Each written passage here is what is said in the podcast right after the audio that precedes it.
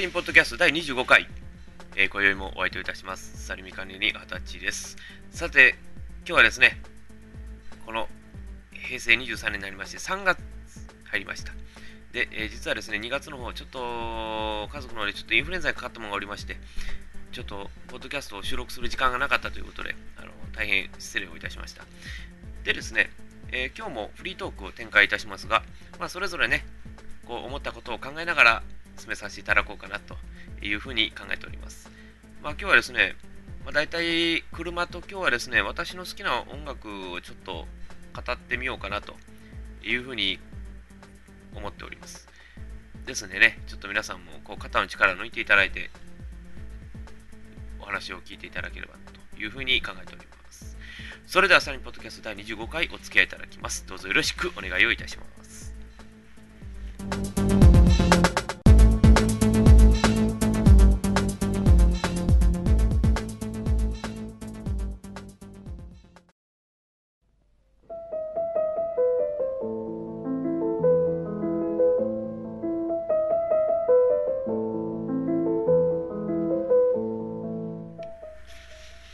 さてこの25回ですけれども、今日は車と音楽ということで、今日2本立てでお話をしてみようかなというふうに考えております。で、まあですね、ちょっと G のなんですけどもね、まあこのミッション化しました、早半月経ちましたが、その使用感等々を含め、メリット、デメリットについてもちょっとレポートをしてみようかなというふうに考えております。さて、まあ半月経ちましたけども、乗ってみてですね、まず面白いというふうに考えるわけですね。で、やっぱりこう、私もこう、ずっとこう、いろんな車のミッション車へのいろいろ、まあ、試したり、あるいは乗ったりしたわけなんですけども、まあ、そうですね、まあ、5速ミッションではあるんですけども、やっぱりね、こう、動かすのがやっぱりこう、癖になってまいりますね。えー、で、今、私がこう、コン詰めてメインで乗ってるミッション車いうのは大体もう、まあ、サイファとね、ジーノがあるんですが、やっぱりサイファの方がね、ちょっとやっぱりこう、スポーツにもろ振ってるというタイプがありますので、やっぱりこう、シフトも硬いし、クラッチも重いし、その代わりシフトフィーリングとかね、クラッチフィーリングが最高なんですね。で、ジーノはやっぱりこう、まあ、ベースがまやっぱりミラーでありますから、当然やっぱりこう、いろんな方が乗れるような仕様にはしてあるはずなんですよね。ですから、当然いろんなやっぱりこう軽音というどうしてもその枠の上でお話話をするということには作っていくという企画にはなるんでしょうね。でまあ乗ってみてまず第一に思うのがですねやっぱりこうオートマにはないこのトルク感のがやっぱり出てきたんですね。でやっぱりこうオートマとミッションってねまず一番何が違うか言いますとねやっぱりこうあの皆さんねよく思いがちなんですけど、オートマって結局ね、機械で動かしてると皆さん思いがちなんですが、まあ、実際のところはですね、ATF の流体で制御しているというのが多いんですね。で、マニュアルミッションの場合はもうそのままギアがダイレクトにという形になるんですね。で、で前前々回ぐらい、前回ぐらい話したと思うんですけどね、あの結構前ぐらいの話ですが、あのなんでこうダメだったかいうのは、やっぱりこの ATF がやっぱ原因だったとやっぱり思うんですね。で、まだちょっと実際のところ AT をちょっとばらしてないので、実際のところ詳しい話は言えないんですが、まあこう、使ってみてこう若干ね、やっぱりこう、なんかこうおかしいなという思える動きが多々あったと。で、オートマの場合は結局こう、皆さんこう思うんですけど、オートマオイルってあんまり買えないですよね。で、なんでこうオートマオイルってあんまり買えないかというと、実はオイルですか？結局劣化していくんですね。で、劣化していくということは、案の定、やっぱり不純物が出てきたりするんですよ。で、その不純物の場合はまだいいんですけども、これが例えば外的要因に入ってきた不純物ってあるじゃないですか。例えば、砂であるとか、まあ、全然違うもの、水とかでね、そういうのが入ってきた場合は、間違いなく変速不良であるとか、走行不良に陥るというのがあったんですね。で、やっぱりこう、ジーノのミッションもあんまり調子が良くなかったので、多分の話ですけどもね、まあ、水が入ったりだとか、あるいは、まあ、言いました通り事故車でしたから、その事故車の時に、その、何かの障害で何かあの水かなんかが入ってきたと、まあ、冷却水とかああいうのが入ってきた可能性もあると。捨てきれないと。いう話なんですね。で、まあ、オートマに乗ってた時に比べたら、やっぱりこうミッションの方が段違いに加速性能がいいですね。もうこれはもう、押し知るべし当然の話なんですけども。ただまあこう、ミッションなんで当然ギアをカクカクカクカク動かしていかなきゃいけないわけですから、ね、やっぱ当然負担が増えるというのもあるんですけども、そうですね、ちょっとデメリット、メリットについてちょっとね、言っときますけども、AT のメリットというのはね、やっぱりこう、もう一番あれなんですよ、ワン、ツーペダルなんで、何もしなくても進んでいくんですよね。ですから、本当言えば、AT の方が楽といえば楽なんですね。ただ、デメリットといえば、やっぱりこう、加速がちょっとずん、まあ、重いであると、重いという形にはなりますわね。で、ミッションのメリットというのは、やっぱりこう、ギアがこう、そつなく動け動かせるので、ね、やっぱり燃費も良くなるし、やっぱこう、スポーツ走行する人には特に楽しいというのが大体マニュアミッションでしょうね。でただ、弊害としてはクラッチがあるので、左右の足を動かさなきゃいけないということで、まあ、街乗りであるとか渋滞の時にはもう悲劇的であるというふうな感じでね、よく捉えがちですけども。ただやっぱりこう、今までにこうオートマしかない車をやってきたのが私も多々ありますんで、これだけは言えるんですよ。あの、皆さんね、あの、ぜひともミッションの体験してみてください。あの、何でもいいんですよ。例えば今だったらもう、普通車であればビッツ RS であるとか、ねあと、軽音であれば、まあ、先ほど言いました通り、エッセカスタムであるとか、あ言ってないですけどね、あの、エッセカスタムであるとか、ああいう系統の車ですね。ああいう系統の車をちょっとね、試しに乗ってみてもいいと思うんですよ。まあ、乗る言うても、その市場でも何でもいいですからね。まあ、ぜひともその購入の範囲に入れていただければな、というふうに考えておりますね。で、あとですね、あの、今回、ミッション化して、まず一つ私が大きなミスを犯してしまいました。それがなぜかと言いますのは、あの、ギア比が一緒だったんですが、やっぱりちょっとね、あの、まあ、ミスと言いますかね、これ私のもう癖であるんですけど、私ね、結構高回転で回す癖があるんですよ。ですからね、あの、ミラジーノではまずありえないであろう8400回転ぐらいまで回せたんですよ。さすがに今はもう回しませんよ。もうもう回したらもう、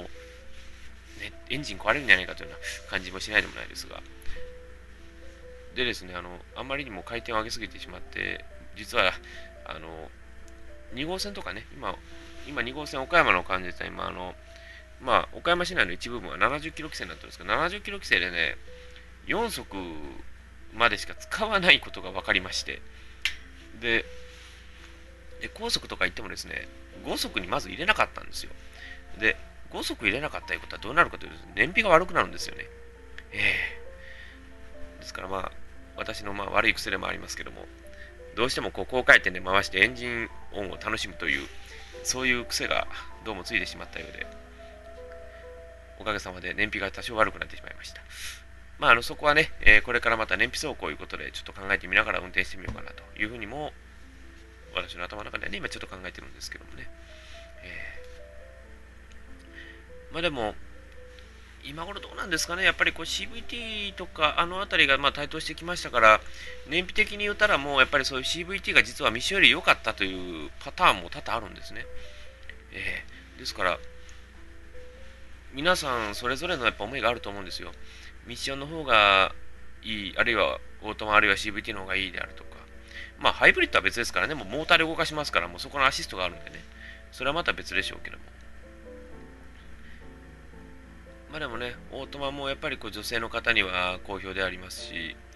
でも昔はですね、まあ、私の、まあ、ちょっとこれ、内輪話になんですけど、私の母親も実は言うとミッションからずっと成り上がってきたものなので、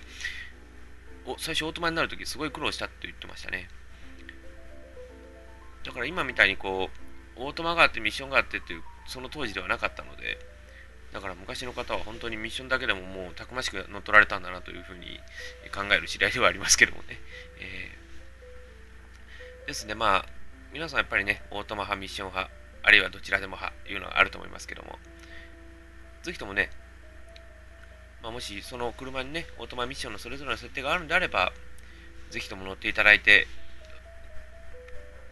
検討していただければなというふうに考えておりますね。まあ、あの、もしミッションがね、もう愛してやまないという方でしたら、もうぜひともミッションを私は進めたいというふうに思いますね。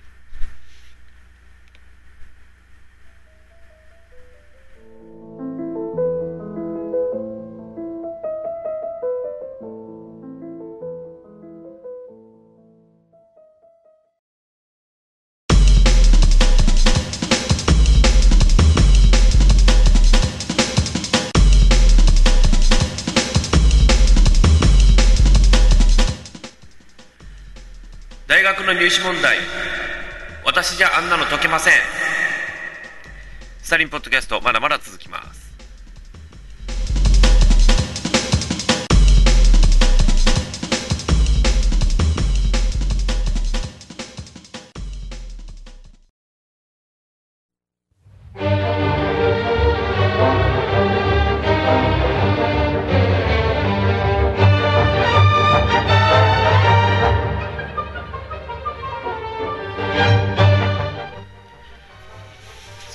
さて中間授業の時に話しましたけれども、まあ、あの京都大学の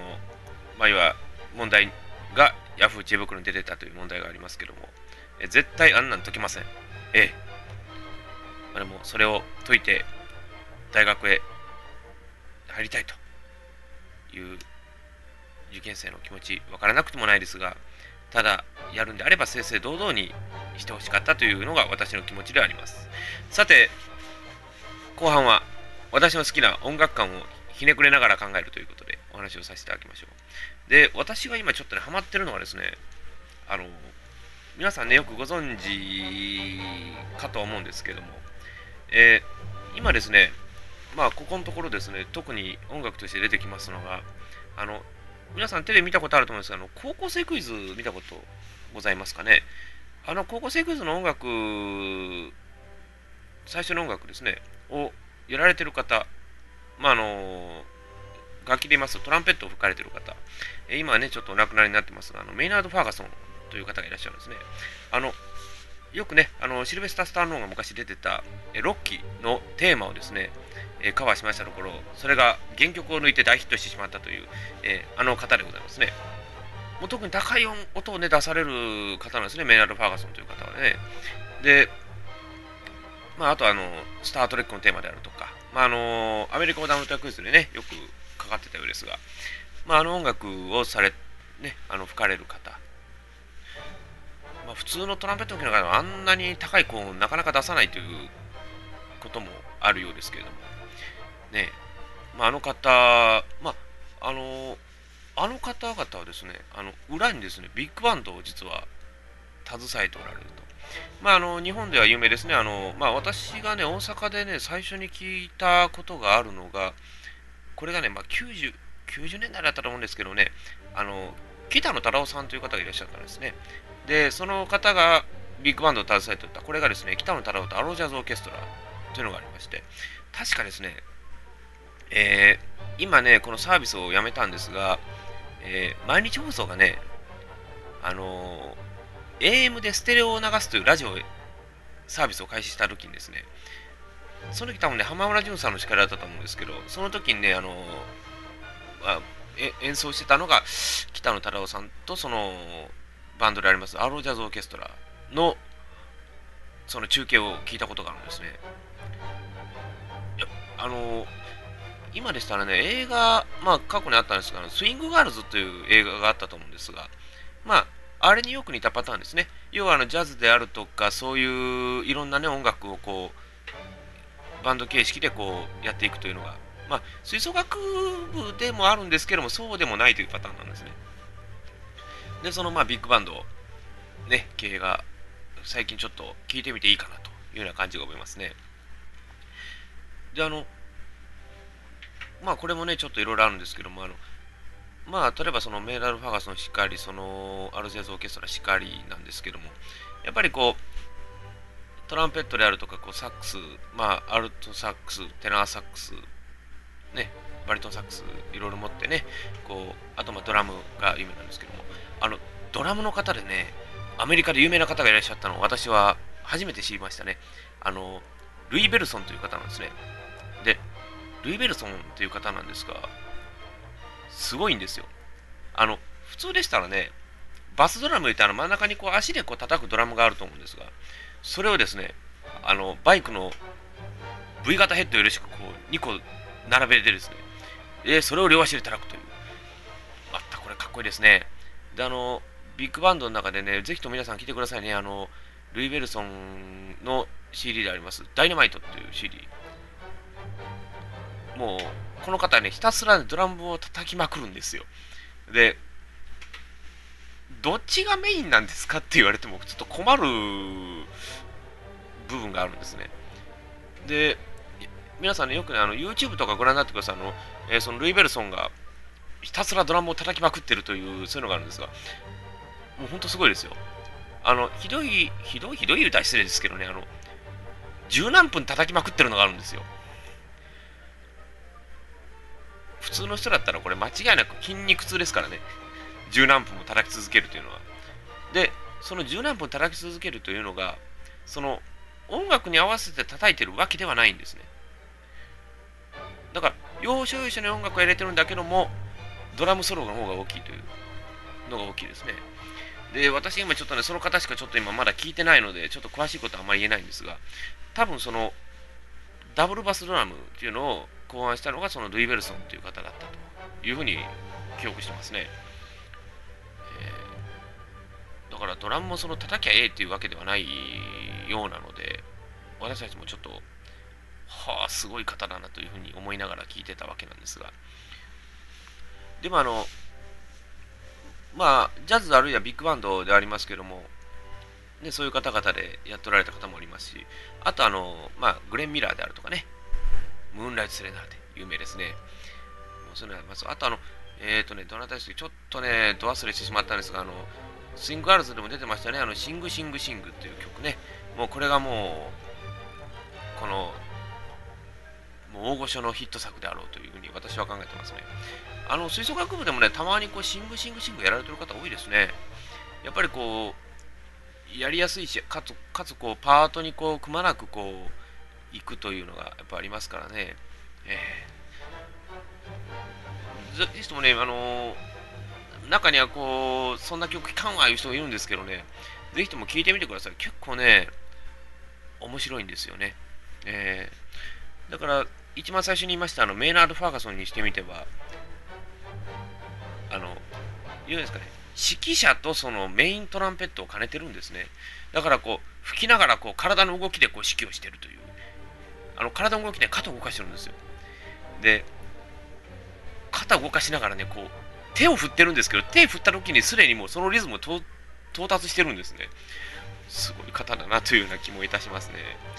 で、もうあの、ルイ・ベルソンに至っては、あの、叩きながら横向いてますからね。横、後ろ向いてますからね。後ろ向いて後ろの方に、よし、これだって言ってね、やってますからね。見た時には正直ちょっとびっくりするもんでもありますが。で、まあ、あと最近、ちょっとね、私もちょっとこう、あの、車の中で iPod でよく聞くんですけどもね、最近は。まあ、最近はもうクラシックであるとか、まあ、ジャズ、あるいはこう、ね、先ほど言いましたビッグバンドであるとか、